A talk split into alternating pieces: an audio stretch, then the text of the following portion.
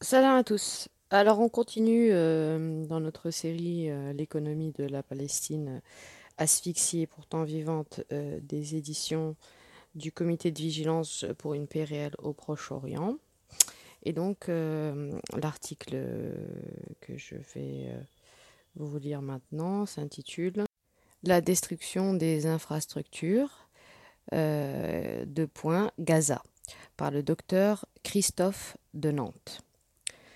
Le Hamas gère la bande de Gaza depuis 2007, où il bénéficiait jusqu'en juillet 2013 de revenus provenant des impôts locaux et des taxes prélevées sur les imports-exports via Rafah.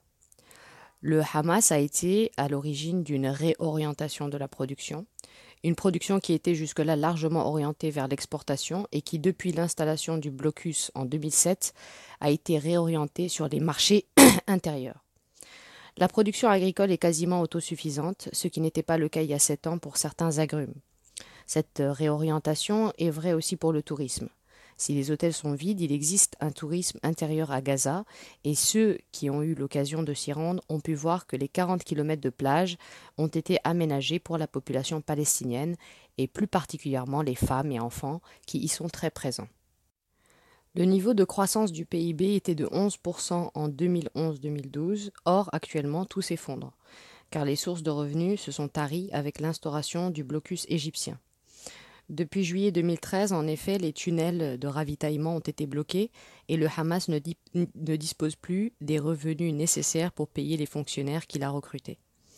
En avril 2014, le Hamas a passé la main à l'autorité palestinienne, lui proposant de mettre en place un gouvernement d'unité nationale. La bande de Gaza est un territoire de 430 km, 40 km de long et 8 à 12 km de large pour une population de 1 800 000 habitants, dont 50% sont âgés de moins de 18 ans. Un bref raccourci de l'histoire récente. À la fin du premier conflit israélo-arabe en 1948, euh, le territoire de Gaza a accueilli un grand nombre de réfugiés pris en charge par l'Agence des Nations Unies pour l'aide aux réfugiés palestiniens qui fait fonctionner un réseau de dispensaires et d'établissements scolaires grâce auxquels les enfants palestiniens sont parmi les mieux scolarisés du monde arabe. Égyptienne jusqu'en 1967, la bande de Gaza est occupée par Israël lors de la guerre des six jours en 1967. L'armée israélienne y installe des avant-postes militaires et 17 colonies où sont recensés 7000 colons en 2005. La première intifada y commence en décembre 1997, ce qui permet au Conseil national palestinien, organe suprême de l'OLP, d'y proclamer l'État de Palestine le 15 novembre 1988. Ah oui, donc euh, c'était en 87, pardon, en décembre 87. Euh, et se termine en 93 avec la signature des accords d'Oslo. L'autorité palestinienne et son président Yasser Arafat, reconnu comme chef de l'État palestinien par 135 pays, s'installent à Gaza et en Cisjordanie qui forment les territoires occupés palestiniens, au terme d'un accord en vue de la création de deux États. Mais le gouvernement israélien poursuit une politique d'occupation et d'annexion avec l'implantation de colonies et restriction de la liberté de circulation dans les territoires occupés et entre les territoires occupés et Israël. En 2000 débute la seconde intifada. Aux attentats suicides répondent les assassinats ciblés, les destructions de maisons et l'instauration de blocus et de couvre-feu en Cisjordanie et à Gaza. Et pour sortir d'une situation d'affrontement incessant, Israël évacue en 2005 les colonies de la bande de Gaza qui devient le seul territoire palestinien non occupé par l'armée israélienne. Mais sa frontière terrestre, son littoral maritime et son espace aérien restent contrôlés par Israël. Dès 2003, le Hamas est déclaré organisation terroriste par Israël, suivi par l'ONU et les pays en charge de la négociation entre Israéliens et Palestiniens. Après l'élection de Mahmoud Abbas comme président de l'autorité palestinienne en janvier 2005, les élections municipales courant, puis les élections législatives en 2006, en 2006 donnent une large majorité au Hamas sur le Fatah, qui avait jusque-là dirigé sans partage l'autorité palestinienne. Le Hamas affirme alors son intention de remettre en cause les accords sécuritaires passés par l'autorité palestinienne avec Israël. Il en est résulté un conflit très violent à Gaza entre les milices du Fatah, dirigées par Mohamed Dahlan, et celles du Hamas, auquel ne met pas fin la formation d'un gouvernement d'union nationale en 2007. Ce conflit a abouti en avril 2007 à une scission entre la Cisjordanie, gouvernée par le Fatah, et la bande de Gaza, gouvernée par le Hamas. Dès 2006, Israël, qui avait arrêté et emprisonné les députés élus sur les listes du Hamas, décide un, blocus de Gaza à la suite de l'enlèvement d'un soldat israélien participant au blocus. À partir de cette date, le blocus a été considéré par les médias des pays occidentaux et un certain nombre de gouvernements du monde arabe, dont l'Égypte, l'Arabie saoudite ainsi que la Jordanie, comme une réponse normale à la prise de pouvoir par une entité terroriste à Gaza. À Gaza, l'autorité palestinienne demande aux fonctionnaires de ne pas collaborer avec le Hamas en leur garantissant le versement de leur salaire. L'ensemble des forces de sécurité, mais aussi des fonctionnaires travaillant dans l'éducation et la santé, n'ont jamais repris leur poste où ils ont été remplacés par des fonctionnaires. Moins euh, 12 000 policiers et 28 000 civils recrutés par le Hamas. Sous blocus israélo-égyptien, le Hamas a estimé n'avoir pas d'autre moyen d'attirer l'attention du monde que d'expédier des roquettes sur Israël. Ces roquettes, ne contenant pas ou peu d'explosifs et n'ayant pas de radioguidage, ne faisaient pas grand dégâts. Pour autant, elles frappaient d'autant plus l'opinion publique occidentale que le gouvernement israélien donnait une grande publicité à chaque envoi de projectiles. Il en est résulté trois épisodes de bombardements intensifs précédant des opérations terrestres israéliennes, chaque fois interrompues sous la pression internationale. Plomb durci en décembre 2008, pilier de défense en novembre 2013, bordure protectrice en juillet 2014. Au cours de ces trois opérations, plus de 4000 Palestiniens ont été tués et plusieurs dizaines de milliers ont été blessés, en grande majorité des civils. Sur le plan économique, de 2007 à 2013, une économie des tunnels permet de contourner le blocus officiellement institué par l'Égypte, où le général Moubarak est chassé du pouvoir en avril 2011 par la révolution de la place Tahrir, et où le président Morsi, candidat des frères musulmans, est élu en juin 2012. Les tunnels sous la ville frontière de Rafah, on parle de 1000 à 1500 tunnels, permettent euh, la circulation des biens et des personnes. Des taxes sont prélevées sur les propriétaires des tunnels et les produits entrant par les tunnels.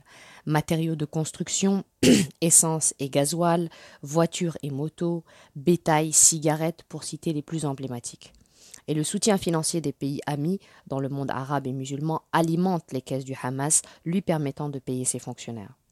Depuis juillet 2013, date du coup, d'État militaire en Égypte du général Sisi, il n'y a plus de circulation de biens et de personnes. Les revenus du Hamas ont chuté et ses fonctionnaires ne perçoivent plus de salaire depuis le début de l'année 2014. Ne pouvant plus payer ses fonctionnaires, le Hamas a demandé à l'autorité palestinienne de former un gouvernement d'union nationale. Ce gouvernement formé en avril 2014 a mis fin à sept années de division, mais il n'a pas repris la main sur la bande de Gaza. Peu de ministres ont fait le déplacement à Gaza où le Hamas garde le contrôle de l'appareil de sécurité et où l'autorité palestinienne refuse de payer les 40 000 fonctionnaires recrutés par le Hamas. Aujourd'hui, la population qui est jeune et majoritairement diplômée est confrontée au chômage, à la précarité et à la grande pauvreté. L'activité économique s'est réorientée vers le marché intérieur avec sur le plan agricole une diversification de la production de légumes et de fruits visant à l'autosuffisance. Bilan de l'opération Bordure Protectrice 7 juillet 28 octobre 2014. L'opération Bordure Protectrice qui a sévi du 7 juillet au 26, 26 août 2014 était la troisième et la plus meurtrière offensive depuis cinq ans. L'ensemble de ces attaques ont fait 4000 morts et plusieurs dizaines de milliers de victimes. Pour ce qui est des infrastructures, entre le 7 juillet et le 26 août 2014, 500 000 personnes ont été déplacées soit 28% de la population, dont 300 000 vers des écoles de l'UNWRA, le reste vers des centres d'accueil gouvernementaux, des familles d'accueil et des lieux informels. Après le cessez-le-feu, il reste 130 000 personnes déplacées et le bilan des destructions de logements s'élève à 20 000 logements détruits. Il existe une distinction entre les habitations détruites, sévèrement endommagées et partiellement endommagées. Les accords entre le gouvernement israélien et l'autorité de Ramallah et les institutions gouvernementales et non gouvernementales prévoient la mise en place de programmes de reconstruction, mais uniquement sur ce qui était partiellement endommagé. En février 2015, 100 000 personnes déplacées sont encore relogées dans des, locations financées par l'UNWRA dans les centres d'accueil collectif ou des familles d'accueil. On voit encore beaucoup de préfabriqués dans les zones détruites à un quartier est de Gaza qui ressemblait à une zone euh, type Ground Zero, comme on a pu euh, le voir à Jénine il y a dix ans. Les gens sont installés dans les décombres. Beaucoup ont demandé à quitter les écoles de l'UNWRA où ils étaient hébergés parce que les hommes et les femmes étaient installés dans des étages séparés, trois familles par classe, les conditions de vie étaient très difficiles. Actuellement, on estime à 100 000 le nombre de logements à reconstruire pour répondre à la demande. Pour ce qui est des écoles, 26 écoles ont été détruites pendant le conflit, 122 endommagées, et cela s'ajoute à cela s'ajoutent les 200 écoles détruites euh, lors des précédents conflits. Les classes sont actuellement occupées de 7h du matin à 11h30, puis de 12h à 16h30. Citons le cas euh, d'un collège de Nusayrat dans le centre euh, de la bande de Gaza avec un roulement pour les grandes classes de la 9e à la 5e le matin, suivi par les petites classes l'après-midi. Pour ce qui est des hôpitaux, 17 des 37 hôpitaux ont été endommagés, dont 4 complètement détruits avec l'hôpital phare euh, Wafa à Choujaïa, un centre de réhabilitation et rééducation fonctionnelle dont il ne reste pas une pierre debout. La reconstruction de Gaza. Une conférence internationale pour la reconstruction de Gaza s'est tenue en octobre 2014 au Caire. Des engagements ont été pris par la communauté internationale, par le gouvernement israélien, l'autorité palestinienne et le Hamas concernant le financement de la reconstruction des habitations et des établissements publics et privés. La levée du blocus sur les importations et les exportations, la libre circulation des personnes entre Gaza et la Cisjordanie, les zones tampons terrestres et maritimes, l'approvisionnement en fuel et le paiement des salaires, des promesses de financement à hauteur de 5,4 milliards de dollars ont été faites, dont 3,5 milliards de dollars pour la bande de Gaza. Six mois après les accords du Caire, 25% de cette somme, euh, soit 935 millions de dollars, ont été versés à l'autorité palestinienne et aux organisations gouvernementales et non gouvernementales palestiniennes et internationales. La levée du blocus israélien et égyptien instauré en 2007 et la libre circulation des biens et des personnes était un autre engagement majeur qui n'a pas été mis en œuvre. Côté israélien, il existe un mur de séparation qui court le long de la frontière avec deux postes de frontière à Kerem Shalom ou Karm Abu Salem au sud pour les marchandises et Erez ou Beit Hanoun au nord pour les personnes. Et il existe une zone tampon sur une profondeur de 300 à 500 mètres où 2000 habitations ont été détruites, entraînant une diminution de 20% de la production agricole. Côté égyptien, il existe un mur de séparation avec un poste frontière à Rafah, de 2007 à 2013, l'aide humanitaire du monde arabe et musulman qui représentait 90% de l'aide humanitaire transitée par le poste aux frontières de Rafah. Ce poste a été ouvert 12 jours depuis octobre 2014. Les missions humanitaires ne rentrent plus et il y a une liste d'attente de 30 000 Palestiniens demandant à entrer en Égypte, en majorité des malades et des étudiants. En 2014, Rafah a été ouvert 158 jours, permettant à environ 100 000 Palestiniens d'entrer et sortir en 2013 il a été ouvert 262 jours, permettant à 300 000 Palestiniens d'entrer et sortir. L'économie des tunnels qui prospérait n'existe plus depuis juillet 2013, date du coup d'État militaire du général Sissi en Égypte. Le pouvoir égyptien actuel reproche au Hamas sa proximité avec les frères musulmans égyptiens et de soutenir une rébellion armée dans le Sinaï. Depuis euh, juillet 2013, il a détruit la majorité des mille tunnels qui approvisionnaient la bande de Gaza en produits moins chers et plus rapidement disponibles que les produits israéliens. Un exemple, je suis médecin anesthésiste et lorsque nous étions en rupture de produits anesthésiques, un coup de fil suffisait pour être approvisionné dans les 24 heures. Cela prend aujourd'hui beaucoup de temps et de papier pour les obtenir du côté israélien. En décembre 2014, il a créé euh, une zone tampon de 500 mètres qui pourrait s'étendre jusqu'à 6,4 km de largeur et 13,5 km de longueur, déplaçant 75 000 personnes. Des familles vont se retrouver à une soixantaine de kilomètres de là, à El Arish. Nous avons eu l'occasion de rencontrer Mahmoud Zahar en décembre dernier qui nous disait comment un gouvernement qui déplace ses populations peut-il avoir un brin de légitimité. Le poste aux frontières de Rafah a permis de 2007 à 2013 l'accès de l'aide humanitaire du monde arabe qui représentait 80% de l'aide qui entrait à Gaza. Ce passage est à présent bloqué. L'aide humanitaire qui réussit à entrer actuellement vient du côté israélien où pour entrer il ne faut pas travailler pour une ONG arabe et il ne faut pas porter un nom arabe si on travaille dans une ONG occidentale. Lors de nos dernières missions, l'un de nos collègues de nationalité anglaise et d'origine kurde qui participe à nos missions depuis dix ans s'est vu interdire le passage. En février 2015, six mois après la fin du conflit, la reconstruction n'a pas avancé à cause du blocus israélo-égyptien. Un seul point de passage, Kerem Shalom, est ouvert trois fois par semaine, ce qui permet l'entrée de 150 à 200 camions, dont 5 à 6 contiennent des matériaux de construction. Cela représente 50 000 tonnes en six mois, alors que les besoins pour la reconstruction s'élèvent à 9 000, euh, de 9 000 à 10 000 tonnes par jour, à raison de 4 à 6 jours par semaine. La, ah, la centrale électrique de Nusayrat ne fonctionne qu'à 20% de sa capacité. Il existe en, effet une centrale électrique dans la bande de Gaza, voulue par les accords d'Oslo, qui a permis une autonomie pour la production d'électricité, alors qu'il n'existe pas de centrale en Cisjordanie alimentée en électricité par Israël directement. Actuellement, à Gaza, l'alimentation en électricité est tournante quartier par quartier, avec 6 heures d'électricité par jour.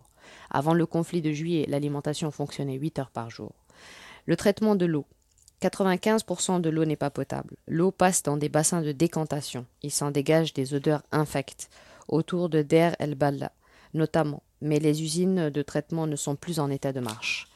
Les pièces consommables nécessaires n'arrivent plus et l'eau polluée est rejetée à la mer. La pêche est autorisée jusqu'à 6 miles. du temps des accords d'Oslo, la zone de pêche s'étendait à 20 miles marins. À partir de 4 ou 5 miles, la marine israélienne tire à vue sur les bateaux tout comme depuis le mur. L'armée israélienne tire à vue sur tout ce qui bouge à partir de 300 mètres. Les bateaux de pêche sont confisqués. Et point important, la marine égyptienne fait actuellement la même chose. Il n'y a pas de reconstruction, et la réconciliation interpalestinienne n'a pas eu lieu. Le gouvernement d'union nationale formé par Mahmoud Abbas, le président de l'autorité palestinienne en avril 2014, pour préparer les élections législatives, n'a pas pu récupérer la gouvernance, ni le contrôle du secteur clé de la sécurité de la bande de Gaza. Ce gouvernement, largement subventionné par l'Europe et les USA, verse les salaires des 130 000 fonctionnaires de l'autorité palestinienne, dont 70 000 vivent à Gaza. Ces 70 000 fonctionnaires ne touchent que 70% de leur salaire, car le gouvernement israélien, depuis décembre 2014, date de l'adhésion euh, des territoires occupés euh, palestiniens au tribunal pénal international, retient 70% des revenus de l'autorité palestinienne. Il s'agit des taxes reversées à l'autorité palestinienne sur les produits d'exportation et d'importation et sur une partie de l'aide internationale. Cela s'était déjà produit euh, en juillet 2011 au moment de la formation d'un premier gouvernement d'union nationale et en novembre 2012 quand la Palestine est devenue État observateur non membre de l'ONU. Ajoutons que ce régime s'applique aussi à l'ensemble des fonctionnaires en Cisjordanie. Pour compenser ce déficit de fonctionnaires qui, sur ordre de Ramallah, étaient restés chez eux, le Hamas a embauché 40 000 fonctionnaires. Euh, donc moins 12 000 policiers, 28 000 civils. Ces 40 000 fonctionnaires sont depuis janvier 2014 sans salaire car le gouvernement d'union nationale, par mesure de rétorsion, refuse de verser un salaire. Et je rappelle que le motif pour lequel le Hamas a demandé la formation d'un gouvernement d'union nationale était son incapacité à payer ses fonctionnaires. Le non-paiement des salaires est la cause de grèves à répétition qui affectent le secteur public et plus particulièrement les hôpitaux, qui souffrent par ailleurs de ruptures dans l'approvisionnement en médicaments et en matériel consommable, dont l'approvisionnement est assuré par Ramallah. Le blocus israélien et des accords interpalestiniens malgré un gouvernement formé en avril 2014 avec le projet d'organiser dans les six mois des élections. Faute d'un accord sur un projet politique permettant le financement de la reconstruction, la libre circulation des biens et des personnes, le chômage s'élève à 43% en 2014 au lieu de 29% en 2011, 31% en 2012, 33% en 2013. Le tableau peut paraître sombre. Pas d'activité économique, pas de travail, pas d'investissement, un chômage élevé touchant une population très jeune et instruite, un traumatisme psychique d'autant plus irréversible qu'il s'inscrit dans la durée et se transmet de génération en génération. Pourtant, la vie continue à Gaza, à l'image de ses universités, de ses lycées et de ses collèges, où l'on prépare l'avenir, comme je l'écris dans un autre article. Si je t'oublie, Jérusalem, enseignement du français dans les collèges et les lycées gouvernementaux de Gaza. Euh, une remarque de Jean-Guy euh, Greil-Sammer, coprésident de l'UJFP. Oui, l'avenir en effet se prépare à Gaza comme en Cisjordanie. La campagne de boycott des produits israéliens par la population se développe à Gaza, mais plus encore qu'en Cisjordanie, les solutions alternatives aux produits israéliens de première nécessité sont réduites en raison du blocus qui, pour de tels produits, fait de Gaza un marché captif. Et pourtant, la créativité de la, population palestinienne lui permet de trouver des solutions alternatives. C'est ainsi qu'à Gaza, deux laiteries ont été créées depuis l'été 2014 pour éviter de recourir aux produits laitiers israéliens. Un important projet de reconstruction de logements financé avec l'aide d'une ONG solidaire est annoncé qui exclut tout recours à des entreprises israéliennes, qu'il s'agisse de la main-d'œuvre ou des matériaux récupérés sur place et recyclés. Ces initiatives sont source d'espoir. Ce que les Palestiniens inventent dans la situation catastrophique qui leur est imposée, ce sont des formes d'économie alternative, elles-mêmes annonciatrices d'une société alternative.